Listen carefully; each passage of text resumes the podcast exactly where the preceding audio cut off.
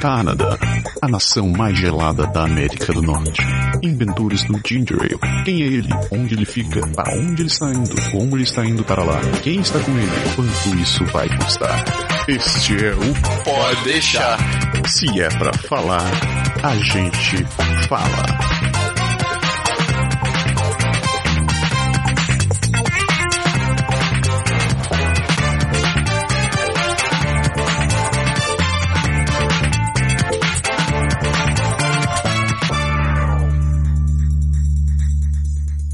Oi, Oi. Tudo bem? tudo bem? Voltamos ao nosso programa, nosso convidado especial aqui, dona Elismara Santana. É isso aí. Oi, Elis. Olá, Tudo bem? tudo bem? Então, no último programa a gente falou que a Elis já estava com a gente e hoje a gente vai conhecer um pouco mais. Como é que é? Mode- modo Faustão. Ô louco meu, vamos conhecer muito essa pessoa amada, essa pessoa humana. Elo, oi, oi, oi, velho. aquela assim, né? Você está no arquivo Ar confidencial. Aí só não vai trazer a, a filmagem do pessoal falando dela. Por É. enquanto. Por enquanto, Elis. Ah, tá jóia. Ele não pode chorar também. Não, não. Não. Então, apresentando, Elis, brasileira, mora aqui em Quebec, formada em Ciências Estatísticas, e você tem um mestrado em Demografia também. É, tem um mestrado em Meu demografia. senhor, cara. Elis, a gente sabe que estatística era uma das muitas profissões que tinham de- uma demanda miserável aqui para o processo de, de, de imigração, que pontuava realmente alto. Mas eu, pessoalmente, nunca tinha conhecido uma estatística até te conhecer. Eram Sério? minhas professoras de estatística na faculdade, mas isso não conta. Fala aí, um pouco antes de tudo, como você veio parar aqui em Quebec? É, Tá bom, de avião. Essa foi não, bacana. de, é, de avião é a resposta, né? Mas na verdade, é, foi, eu não posso dizer que foi um acidente, porque foi, um, foi alguma coisa planejada em família, Aham. né? Mudar de país, mas não tinha ainda o país. E no Brasil, como eu dava aula é, dentro numa faculdade, é, eu recebia um, um depliante, como chama, uma propaganda da imigração no Aham. Quebec. Eu achei interessante, vamos olhar na internet o que é que eles dizem, fiz o teste, uma aceitação ótima. Liguei pro consulado e digo, é pra lá que a gente vai.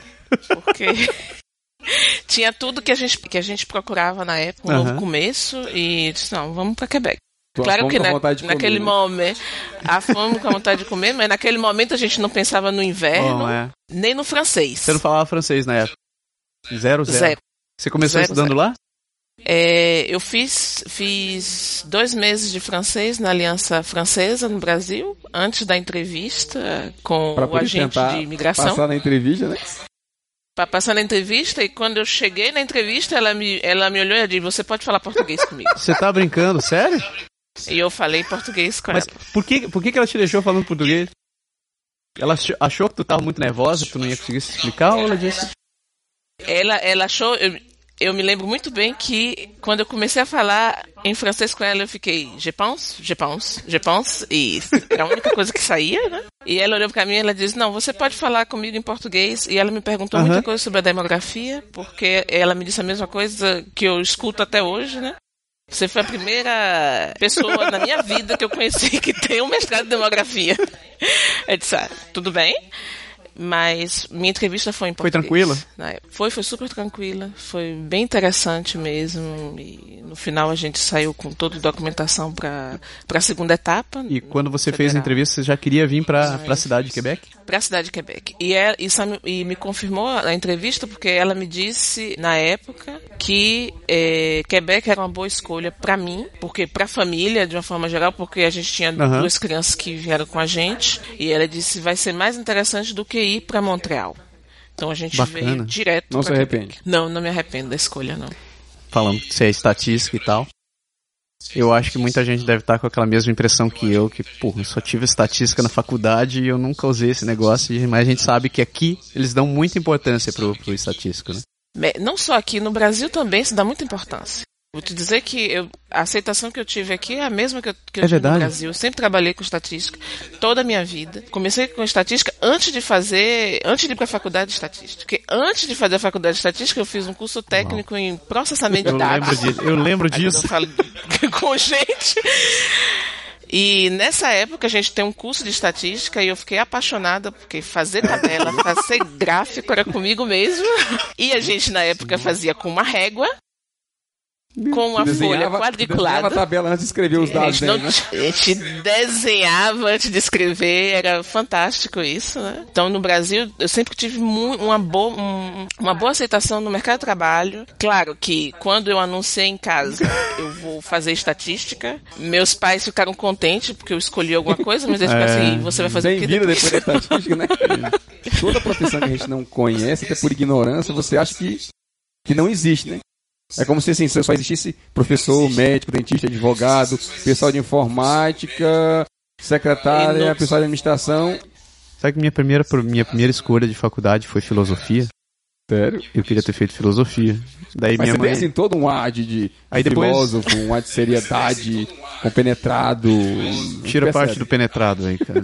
Mas depois disso eu falei pra minha mãe, né? Eu quero fazer música. Aí minha mãe me olhou com a mesma cara que ela me olhou quando eu disse que queria fazer fisioterapia. Fi, fi, filosofia. filosofia. Aí eu falei, mas mãe e tal, é bacana. Então eu quero fazer musicoterapia. Também ela me olhou com a mesma cara, né? Ela assim, né? Para com tudo isso, escolhe uma profissão, né? Daí eu fui fazer parapsicologia. Fiz três anos de parapsicologia. Elis, falando de novo sobre a tua aceitação na área de, de, de estatística aqui. Como foi quando você chegou aqui? Que que eles, como foi a tua, a, a, como você foi acolhida dentro do mercado de trabalho como estatística?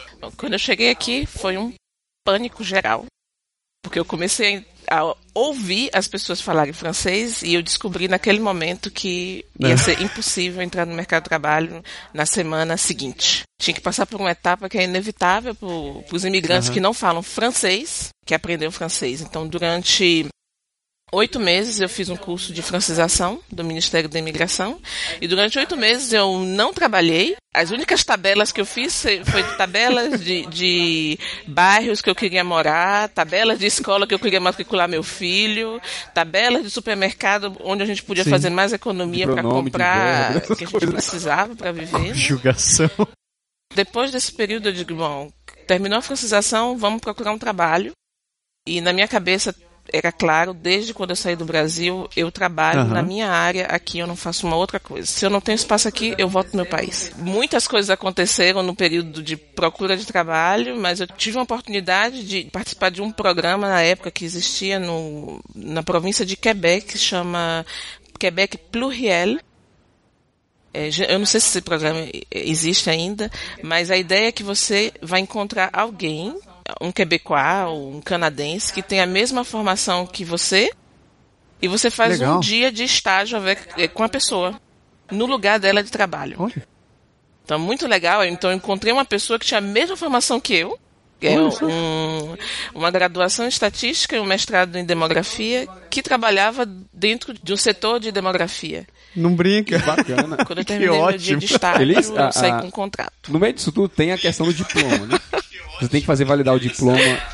No disso tudo tem uma questão de diploma. Claro que, eh, como a estatística não é fácil, né? A vantagem que eu tive, e isso eu já sabia quando eu saí do Brasil, porque eu me formei antes, ah. né? Tanto para a estatística como para a demografia, a gente tem associações, mas eu não precisava uhum. passar por um processo que eu considero penível, muito difícil, que é um processo que você passa dentro de uma ordem profissional e caro. Eu tive que fazer aqui foi um, um reconhecimento a nível de Ministério da Imigração. Foi perfeito para mim, mas eu já sabia quando eu saí do Brasil, eu sabia exatamente onde eu estava é, me metendo, né? Porque para mim é muito importante. Eu investi muito na minha formação. Então, justo para ter uma ideia, então eu passei 20 anos na escola. Então, esses 20 anos foram considerados aqui. Então, para mim isso é importante. Uhum. Eu venho de uma família que a gente sempre valorizou isso. A gente não tem dinheiro, não vem de, de família rica. Isso foi isso é legal. Mas é legal, a escolaridade era uma coisa que sempre foi investida e isso foi reconhecido aqui. Então, é, eu paguei no Ministério da Imigração, que não é barato, mas eu disse, não, vou pagar. É preciso, tem que fazer a tradução. Tudo foi feito pelo Ministério da, da, da Imigração. As únicas coisas que eu, que eu pedi para reconhecerem foi a graduação e o mestrado. Isso quer dizer que meu curso técnico eu não pedi reconhecimento. Sim. Na verdade, porque o que eu quero fazer, eu não preciso dizer que eu sou técnica em processamento de dados, né? Todo mundo vai ver que eu uso é, o computador a maior parte do tempo. Isso é um processo que todo imigrante tem que fazer quando quer se posicionar no mercado. Assim, se você vai fazer um concurso, você vai querer trabalhar no governo, óbvio, nem todas as empresas exigem isso. Às vezes você diz aqui, ah, eu tenho um diploma de nível superior e todo mundo aceita e é beleza. Mas na hora que isso precisa ser provado formalmente, você tem que passar por um processo de, como se fosse tradução e validação do diploma. Nesse processo você manda seu histórico da universidade, o diploma, as notas. A galera que vem do Brasil para cá já pode pensar nisso, é trazer da universidade a descrição das disciplinas. De cada, de cada matéria que teve, de cada disciplina que teve na universidade, dizendo o que, é que foi dado. Eles vão usar isso é. aí para comparar com o curso daqui, para poder saber. Sim, eu já vi casos de gente aqui é. que tentou fazer a validação de diploma e acabou saindo com a resposta de que equivalia a um curso, que aqui é diferente, o sistema Elisa vai ter a oportunidade de falar depois, que é um DEC, que você teria que fazer mais, sei lá, algumas disciplinas ou alguma coisa para fazer equivaler o seu diploma a um diploma daqui. É, na verdade, é, Beck, você falou um ponto importante, realmente é importante vir com esse documento. E é importante que você vá na universidade logo pedir, né, quem, quem quer vir, porque é claro que o sistema ele muda. Então eu me lembro que quando eu me formei, eu já tinha esse documento para mim era importante, eu já tinha a ideia de não sair do país, mas de ir para outros centros urbanos no Brasil. Então eu já tinha pedido esse documento, esse documento é muito importante. E realmente a avaliação que o Ministério da Imigração ele faz é o documento principal para as pessoas que querem entrar no mercado de trabalho. Porque as pessoas que querem fazer outros estudos, querem ali, ir para a universidade ou ir para o SEGEP, não é no Ministério da Imigração, não é o documento do Ministério da Imigração que vai abrir a porta, o que vai é, é dar é, uma possibilidade de, fazer um, um outro, um, de continuar na escolaridade, de continuar na, na formação escolar. Aí você tem que ir realmente para o organismo, para a escola, para o SEGEP, para a universidade, e a avaliação é feita por esses organismos. Uma coisa que a gente tem que entender aqui, que para mim demorou um pouco de, de entender, porque a gente vem de um outro sistema, é que o governo é uma coisa, as instituições escolares ou as instituições financeiras é uma outra coisa. Eles são super independentes. Uma universidade é ela pode tomar é, é, uma posição contrária ao governo e isso o governo aceita. E a gente está falando bastante sobre educação, né? É uma área que hoje Exatamente. você tá, tem trabalhado diretamente, Exato. né? É, hoje eu trabalho no Ministério da Educação como pesquisadora, né? A gente diz agente de recherche. Então eu tenho, eu trabalho no Ministério da Imigração. Como é o trabalho do, do pesquisador dentro dessa área aqui? Nós somos é uma equipe okay. que tem 20 pessoas, nós somos 13 de, é, demógrafos, né, de gente que tem mestrado ou doutorado em demografia. Uhum. E cada um tem um dossiê, que é da responsabilidade de cada um, que é ligado às estatísticas de educação. No meu caso específico, eu construo indicadores e índices que avaliam Bacana. o perfil dos estudantes que estão na escola e secundária descobrir... em Quebec. E um outro dossiê que eu tenho que eu que, que, na verdade eu fui contratada para ser responsável por esse dossiê. É, eu sou responsável pelas estatísticas dos estudantes imigrantes ao Quebec todos os imigrantes, estudantes imigrantes do Quebec, conheço bem é, o perfil desses, desses onde, onde, eles são, a evolução, a gente vê, vou dar para vocês aqui um, um chifre, que, um número, uma porcentagem que para mim é, é muito importante, porque a gente, nesse, nesse processo de, de análise das estatísticas de estudantes é, imigrantes, é, o Quebec, em 2011, 25% dos estudantes 25%? que frequentavam as escolas primárias e secundárias são imigrantes. 25%. Claro que a maior parte é em Montreal. Na província toda é 25%. Só imigrante? Quando o meu filho chegou na idade de, de, de entrar para a escola, bate sempre aquela coisa. Todo mundo sabe que, sei lá, lá, no, lá em Fortaleza tem um monte de colégios que você sabe que são, os, entre aspas, os melhores colégios da cidade, tudo é particular. E aqui você entra na escola pública e você não sabe de nada, você não tem a mínima ideia. E a Elis foi a primeira pessoa que a gente foi atrás para progressar. Elis, me diz uma coisa, né? O que, que você pode dizer? Como é que eu ensino? O que é que é diferente? Que escola eu boto? Essa aqui vale a pena, aquela outra? Tem aquela questão que a gente discutiu ainda há pouco da, da, no nosso briefing aqui, da questão de você ter que colocar seus filhos na escola do bairro, coisa que no Brasil você não acontece. No Brasil você acaba indo colocar seu filho na escola que você considera melhor, pouco importa onde ela seja. E Elis foi quem aconselhou a gente nesse processo todo. Se a gente pudesse comparar Brasil e Quebec ou Canadá em relação ao sistema de ensino, sei lá, o que você quiser falar, o número de, o tempo de ensino, quando as, as crianças entram, o que, que é diferente, que é igual, o que, que você acha que é melhor, o que, que você acha que é pior? É claro que, que o, sistema, o sistema de educação é completamente diferente. A vantagem que existe no Canadá, e eu, eu posso dizer o Quebec, eu conheço bem, é que o ensino público é um ensino de qualidade. Se a gente compara com o ensino público que existe no Brasil, a gente pode comparar o ensino público uhum. é, em Quebec, é, mesmo nível de um ensino particular no Brasil. Claro que existem escolas particulares e escolas particulares. Então, isso é uma escolha que eu acho que tem que ser feita para as pessoas que, que têm filhos ou que pensam ter filhos antes. É, é interessante de tentar ler o máximo possível de informação. Existe uma diferença cultural. É verdade que a gente tem, quer dar o melhor para os nossos filhos e a gente pensa que é a escola particular que vai dar isso, né? Na província, de forma geral, a escola pública é excelente. A diferença da escola particular e a escola pública a Quebec é que a escola particular ela escolhe os alunos que ela quer ter. Ela faz um processo de seleção. E esse processo de seleção, posso dizer, é, ela, a discriminação é lá. Sim. Porque se seu filho ele tem um é uma criança que se mexe muito, ele não tem muita atenção, ele, ele leva um pouco mais tempo que os outros, porque é uma criança, ele tem ela pode dizer não por esse detalhe.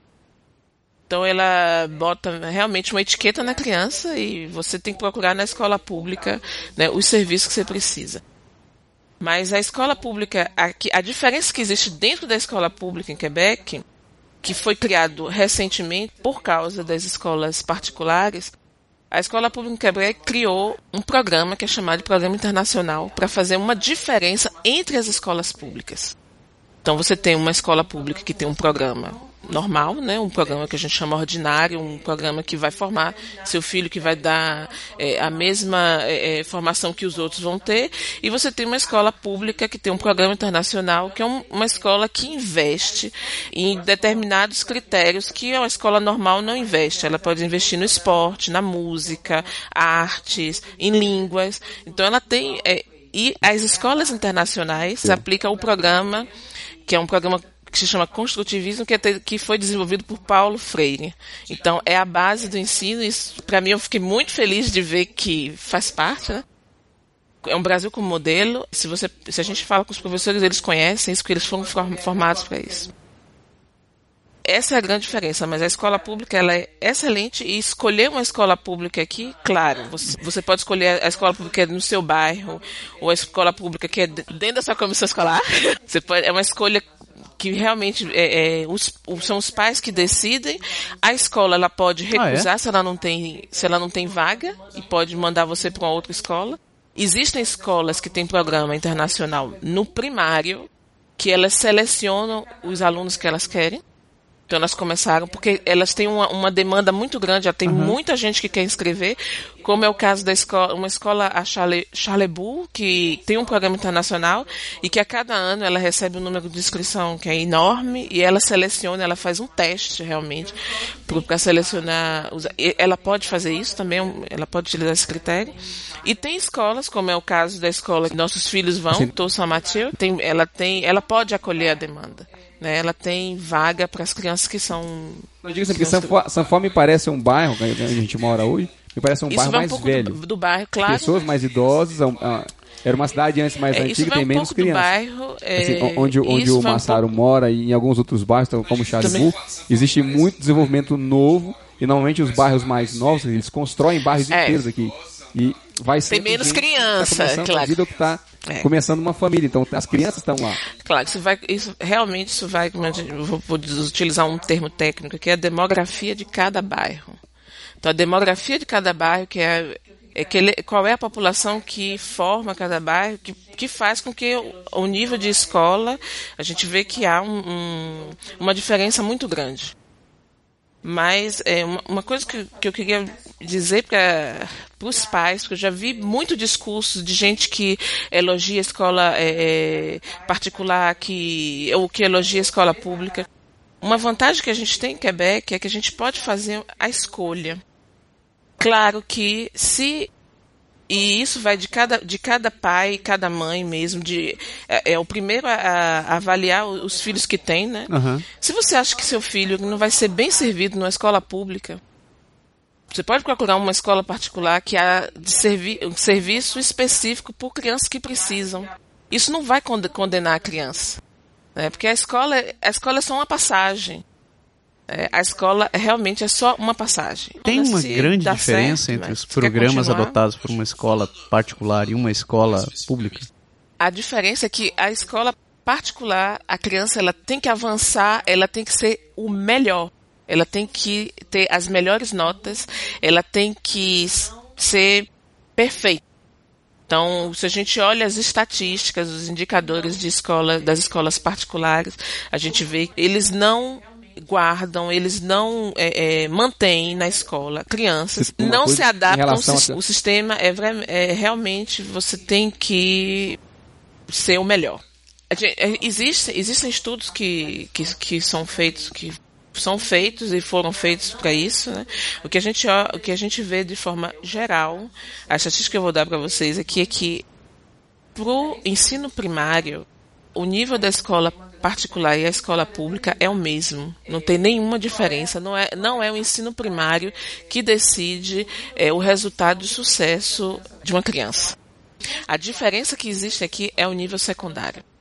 Aí você tem uma grande diferença. É isso que vai determinar qual é, qual é o nível de profissão no futuro que a criança vai ter. Claro, existem suas exceções. Eu estou falando de estatística de uma forma geral, né? Então, por exemplo, se uma criança que vai para uma escola primária, particular ou pública, quando ela sai da- da- do primário, que ela vai para o secundário, é lá que vai decidir o que é que ela vai ser no futuro. Se ela vai para um secundário, é, para uma escola que tem, uma escola pública que tem programas especiais, como a gente tem aqui um exemplo para a gente aqui, o Rochebelle ou a Cardinal Roy, que são, de- são escolas que têm de programas específicos. Essas escolas preparam a o jovem ou a criança para avançar para outra etapa, ele vai longe uma coisa que a gente pode fazer, digo de forma geral, né, que gente que não sabe ler estatística ou que não tem paciência ou não quer, ou não é por lá que vai entender, mas a gente pode ver o site da escola com os programas que são oferecidos pela escola, programas e serviços. Então, se é uma escola que tem programa, programa como, para por exemplo, ela tem, fora do período de classe, ela tem atividades que vão eh, enriquecer o conhecimento do, do, do aluno. Então, essas escolas são diferentes de escolas que não têm programa nenhum, que não tem serviço nenhum. Então, se a escola ela não tem serviço, você está enviando seu filho para uma escola que, que você sabe que você vai ter problema. Não é a falta, da- não é o defeito da escola. E ela não oferece, não é porque ela não quer, ela nunca teve a necessidade de oferecer. Os programas que vão, vão ajudar a des- a desenvolver um outro aspecto, né, que é um aspecto maior, que é, que é amar estar na escola, que é se sentir bem. O pessoal fala muito da Rochebelle, como você falou, assim. Ela tá em que posição, né? Existe um, a gente chama, é um ranking de escola, que é um palmarés, vai sair, deve sair esse final de semana, o novo, né? E um dos critérios que eles, que eles utilizam para fazer é um fenômeno que existe no Quebec. De, de modo geral, esse fenômeno existe na América do, Nor- na América do Norte, que assusta muito, que se chama decrochagem. É o índice de abandono. Esse índice de abandono, eu acho que ele causa esse medo realmente, né, na sociedade, não, não somente na sociedade, mas no governo, porque ele sabe que se um jovem ele sai da escola sem um diploma, ele não vai conseguir trabalho. E se ele não consegue um trabalho, ele vai ele vai dar trabalho para o governo. Então é claro que se a gente olha nesse ranking de escola, as escolas que têm um índice alto de abandono, a gente pode pensar duas vezes, mas é- será que é um problema da escola? Será que é um problema dos alunos que a escola tem? Será que é um problema do programa que não existe na escola? Então existe uma série de coisas que, que são é, é, avaliadas para isso. Não- a gente não pode rotular, infelizmente a gente não, tá- não tem estatística para isso, a gente não sabe avaliar, avaliar é, a origem desse, desse jovem. Qual é a família que ele, que ele faz parte? né? Va- vale dizer que os jovens aqui, eles saem de casa muito cedo, né? Então fica meio, fica meio É. que dono da sua própria vida. A cultura aqui é que E os pais acabam realmente parando seis anos de primário, a gente acompanha as crianças. E quando ele entra no secundário, a gente acha que ele anda tudo sozinho. Ele se vira e não é verdade isso. Tem que estar perto, tem que acompanhar. Eles acham que chega um momento que eles não podem mais se meter na vida do jovem. Então, imagine que a 14 anos um jovem ele pode decidir, uma jovem pode decidir ser legal, se ela quer abortar ou não quer abortar. A 16 anos ele pode decidir que ele não quer ir mais à escola, é legal, ele não vai mais à escola. Fazer parte então eles têm não muita, quer dizer que você vai é, controlar, uma né? independência que a gente quando você deixa ele andar sozinho pelas pernas dele, sem sem acompanhar ou sem tentar ver o que é que acontece, eu vou te dizer outra coisa, o nível de educação, que para mim foi uma surpresa saber disso, talvez, acho que muita gente não sabe, mas a gente tem um índice de analfabeto no Quebec enorme. O índice de escolaridade, os, os imigrantes, a maior parte de escolaridade muito alto no nível de escolaridade da população. É muito novo em Quebec. Tem uma geração que é muito escolarizada. Que não faz muito tempo que a, que a educação aqui ela, ela começou a ser importante. Então, para vocês terem uma ideia, o- o- as comissões escolares elas foram criadas em, em 1998. Antes disso, era a igreja que controlava e que decidia quem deveria estudar dentro das famílias. Está dentro da história do Quebec. Então, imagine uma família que tinha antes cinco, seis crianças. O padre, ele ia na, ele ia visitar a família todo domingo depois da missa e ele dizia: "Você vai para a escola e os outros não vão estudar". Então, isso é muito novo pra gente. Quando eles botaram a igreja do- de lado e eles decidiram criar o sistema de, de comissão escolar. Olha, rapaz. E com isso veio uma lei que obri- obrigava as famílias a, sabe escrever as porque o crianças. odeia tanto a igreja de- aqui, né? de- na, na época era de 5, de 6 anos até 16 anos, eles são obrigados a estarem na escola, os pais são obrigados a escrever. Essa lei foi que começou a melhorar o nível de escolaridade da população. Então, imagine que a, a gente vem de uma sociedade que a escolaridade não era importante. Então é por isso que agora as coisas começam a mudar um pouco, porque eh, as famílias começam a se preocupar um pouco vendo esse nível de abandono, vendo que eles são obrigados a abrir para a imigração por causa da falta de gente, né? Eles precisam povoar realmente o, o- o território, né? Então, os imigrantes que chegam, eles são extremamente escolarizados. Os filhos desses imigrantes, eles continuam, eles são, eles vêm, ele- eles se formam, eles vão, eles vão de longos, longos estudos. Então, o que vai acontecer hoje eh, em Quebec, que são os imigrantes que desenvolvem e que se tornam líderes da população que é lá. E Não é à toa que a gente tem um prefeito, não é à toa que a gente tem um prefeito, que às vezes as pessoas sabem, né, que é francês, A escola primária, eles seguem um modelo de ciclos aqui, né? Você passa por, por- são três ciclos de, são três ciclos. Daí você tem o direito de começar na sua escola secundária. 11 Eu já ouvi muito dizer por aí que você não precisa se preocupar muito com as notas do seu filho na escola É. primária, porque isso não vai fazer muita diferença na secundária. Por exemplo, se você for um aluno regular, regular para ruim ah, no, no secundário, e você tiver a intenção de, de cursar um curso de medicina, isso provavelmente vai te gerar vários problemas, porque você não. Aqui não tem um vestibular, né? Então você acumula teu histórico escolar do secundário que vai te dizer se você pode ou não cursar um curso. É mais ou menos assim que funciona, não é? Na verdade, é claro que as notas, de forma geral, né, é a única forma que a gente tem de, de e a escola tem de avaliar o nível de conhecimento que o aluno eh, tem sobre um determinado assunto ou um assunto de base.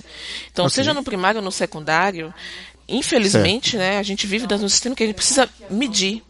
E a forma de medir é, a é, é com as notas. A diferença que existe aqui se a gente compara com o Brasil, é que as notas de forma geral, do- no primário e no secundário, existem algumas notas que são enviadas ao Ministério e essas notas vão ajudar no final a ter um diploma, certo? Então, é verdade que as notas do primário, elas não vão Ok. serem utilizadas no secundário. Na pior das hipóteses, o aluno ele é miserável no primário, ele vai para o secundário de qualquer jeito, porque a escola primária ela não pode guardar um aluno que tem, por exemplo, 14 anos no primário, ele não vai fazer isso. No ciclo normal, a criança ela pode entrar com 5 anos no maternal, ela tem que sair com 12 anos, ela entra com 12 anos no secundário e ela sai com 16 anos. Então, no secundário, existem algumas provas que ela faz, que são, que são chamadas de provas ministeriais, que as notas vão para o ministério e que saem no diploma. Essas notas vão ser decisivas para o caminho que ela vai, que ela vai fazer depois. Mas não quer dizer okay. que essas notas vão condenar. Se as notas não forem boas, depois ela vai fazer um. Ela vai pegar um, um, um, um caminho diferente, um atalho lá, para tentar melhorar as notas antes de ir fazer o que ela quer fazer. Então, cada um faz um, schema, um caminho diferente uma, uma vantagem que tem no Quebec é que você tem vários caminhos que você pode. Não existe um caminho certo. Não existe o caminho ideal. Existe Sim. o caminho que é que você pode traçar de forma individual e o, o sistema ele é aberto para isso. Então a gente fala muito no Brasil, por exemplo, a gente fala escola primária, escola secundária, depois a gente vai para a universidade. Aqui você pode fazer escola primária, escola secundária, você pode fazer uma formação profissional que é reconhecida, que os salários são excelentes. Depois de alguns anos que você diz, ah, não quero mais é, ter um chefe que manda mim, eu quero virar chefe, você pode voltar para os estudos e sua experiência no mercado vai ser considerada se você quiser voltar para os seus estudos. Isso aqui vai te, vai, vai te dar créditos, você pode eliminar uma série de cursos. Então, essa é uma vantagem, uma vantagem para aquelas pessoas que, que não gostam de estudar. Que só, eu preciso, que, que é normal. Que você, não, é, não existe um padrão. A criança que repete de ano, a gente não vê isso. Mas a gente vê isso nas estatísticas, eu vejo isso, né? Porque ela, claro, uma criança que, é, mesmo no, no, primário, ela pode repetir. Ela vai receber um código diferente. Ela pode repetir uma vez. Uhum. Cada ciclo. Ela pode fazer um terceiro ano do ciclo 1 um, porque ela tem uma determinada dificuldade, ela não conseguiu avançar, ela pode fazer a metade de um ano dentro de um ciclo. Isso é feito. Não é à toa que o sindicato dos professores faz dois anos eles conseguiram uhum. diminuir um, a, a, o, nome, o número de, de alunos por classe. Então hoje uma classe ela uma não pode ter mais de 20 alunos. Eu vejo que eles eles demandam que o pai e a mãe participem bastante também da vida acadêmica, educacional do filho, não é? Isso é algo. Isso é algo que o imigrante aqui que você nota, talvez você já tenha visto por aí, demora para assimilar? Eu acho que não. Eu não. Na verdade, eu nunca, eu nunca falei sobre esse sujeito, uhum. né, com as pessoas. Eu acho aqui ah. que a, a diferença aqui, se a gente comparar com o Brasil, é que a criança passa o dia na escola. Talvez a gente tenha ideia assim, se ela passa o dia na escola, ela tem que fazer todos os deveres na escola. Mas isso, e no nosso caso, eu não sei, eu venho de uma geração no Brasil que a gente tinha uma mochila tão pesada, a gente tinha tanto dever fazer, meu Deus. A gente, mas a gente passava um, um, turno na escola, né? E o outro turno a gente tinha que fazer os deveres em casa. Aqui, na verdade, aqui o que acontece, no, no caso do primário, no ano que eu cheguei, que foi em 2007, em 2008, o sistema de educação passou por uma reforma. Então, nossos filhos, né, eles são filhos da, da reforma. Eles passaram por, um, por, uma reforma. Antes não tinha essa quantidade de deveres. Eles colocaram bastante exercício hoje, mas a ideia realmente é que a família, os pais, participem da evolução da criança. E que ele tenha uma forma de continuar nesse sistema de aprendizado que não termina na sala de aula. A gente tem é, esse vamos dizer, a mais para fazer com as crianças no Brasil você entra às sete e meia da manhã e sai quase meio-dia, um professor depois do outro, um professor depois do outro, um professor depois do outro, e isso vai até. Então você fica um tempo no serviço de gasolina, na, na, na creche, esperando é, ou fazendo as atividades, a escola acaba a aula, se, eu não me engano, às, às 3 e 15. 3 e 10. A maioria dos pais sai do trabalho às 5 horas. Você não tinha o que fazer com a criança nesse período. Então, a creche Exatamente. da escola, a escola tem uma creche dentro da escola e seu filho fica lá para que esperar o pai vir buscar. Então o que você estava falando é que a partir do terceiro ano é a criança pode usar esse tempo para fazer os deveres. Ele é. tem algum outro dado interessante assim? Eu vou te dizer a origem dos, dos, dos, filhos de imigrantes que, que tem mais sucesso na escola, né? Eu acho que não é surpresa para ninguém, mas são os chineses, né? Que são a performance é perfeita claro que o nível de estatística eles são muito bons, mas se a gente olha é, o nível de da aprendizagem da língua, eles têm mais dificuldade. Então, uma coisa porque é completamente diferente, né? Tem som que eles não têm, então uma coisa que, que foi é, avaliada tem pouco tempo é que de uma forma geral, se a gente rega, se a gente olha na, na, carta do mundo a origem dos imigrantes, se a gente pega os imigrantes que vêm da América Latina, os brasileiros eles têm é, uma não facilidade tem, tem maior com, com de, o fato de, de, pronun, de, de pronunciação do, do francês que uma pessoa que vem de um país é, hispanofônico. Essa, essa, é a diferença. No, do côté é, é, asi, asiático, asiático né? os chineses eles, eles, eles têm um nível de sucesso muito grande, mas eles têm uma dificuldade é, de aprendizagem da, da, da língua que, por exemplo, é, os romanos não têm. Uma coisa que a gente não pode esquecer, que a gente está falando de educação, é que a escola é em francês. E para as crianças, para as famílias que estão aqui que têm criança, a criança ela tem que conseguir, ela tem que ter sucesso em francês. Os mesmos critérios se aplicam também para uma escola anglófona, né? Em termos de programa educacional e, e, e notas. Os, é, os mesmos critérios é, se aplicam. As escolas um que assim? são é, que têm como língua angle, inglês, né? Elas têm o mesmo programa que a escola francesa ah. e ela tem também um curso de, de francês. Né? Igualmente como no caso do, do, do francês. Tem escolas francesas que, uhum. que tem esse sistema, que você faz as duas línguas. Não tem muitas em Quebec, mas existem algumas. Então, como por exemplo a escola que nossos filhos vão, ela, eles adotaram esse ano, que eles não vão aplicar esse ano. Entendeu? Então, no próximo ano eles vão avaliar, porque dá metade do curso então, é, em inglês é porque, dentro de uma assim, escola que é francês, que nunca estudou significa inglês, que, que você vai ter professor habilitado toda, no, ela chega no... no último ano. Isso, do, isso deveria ser somente aplicado no último ano.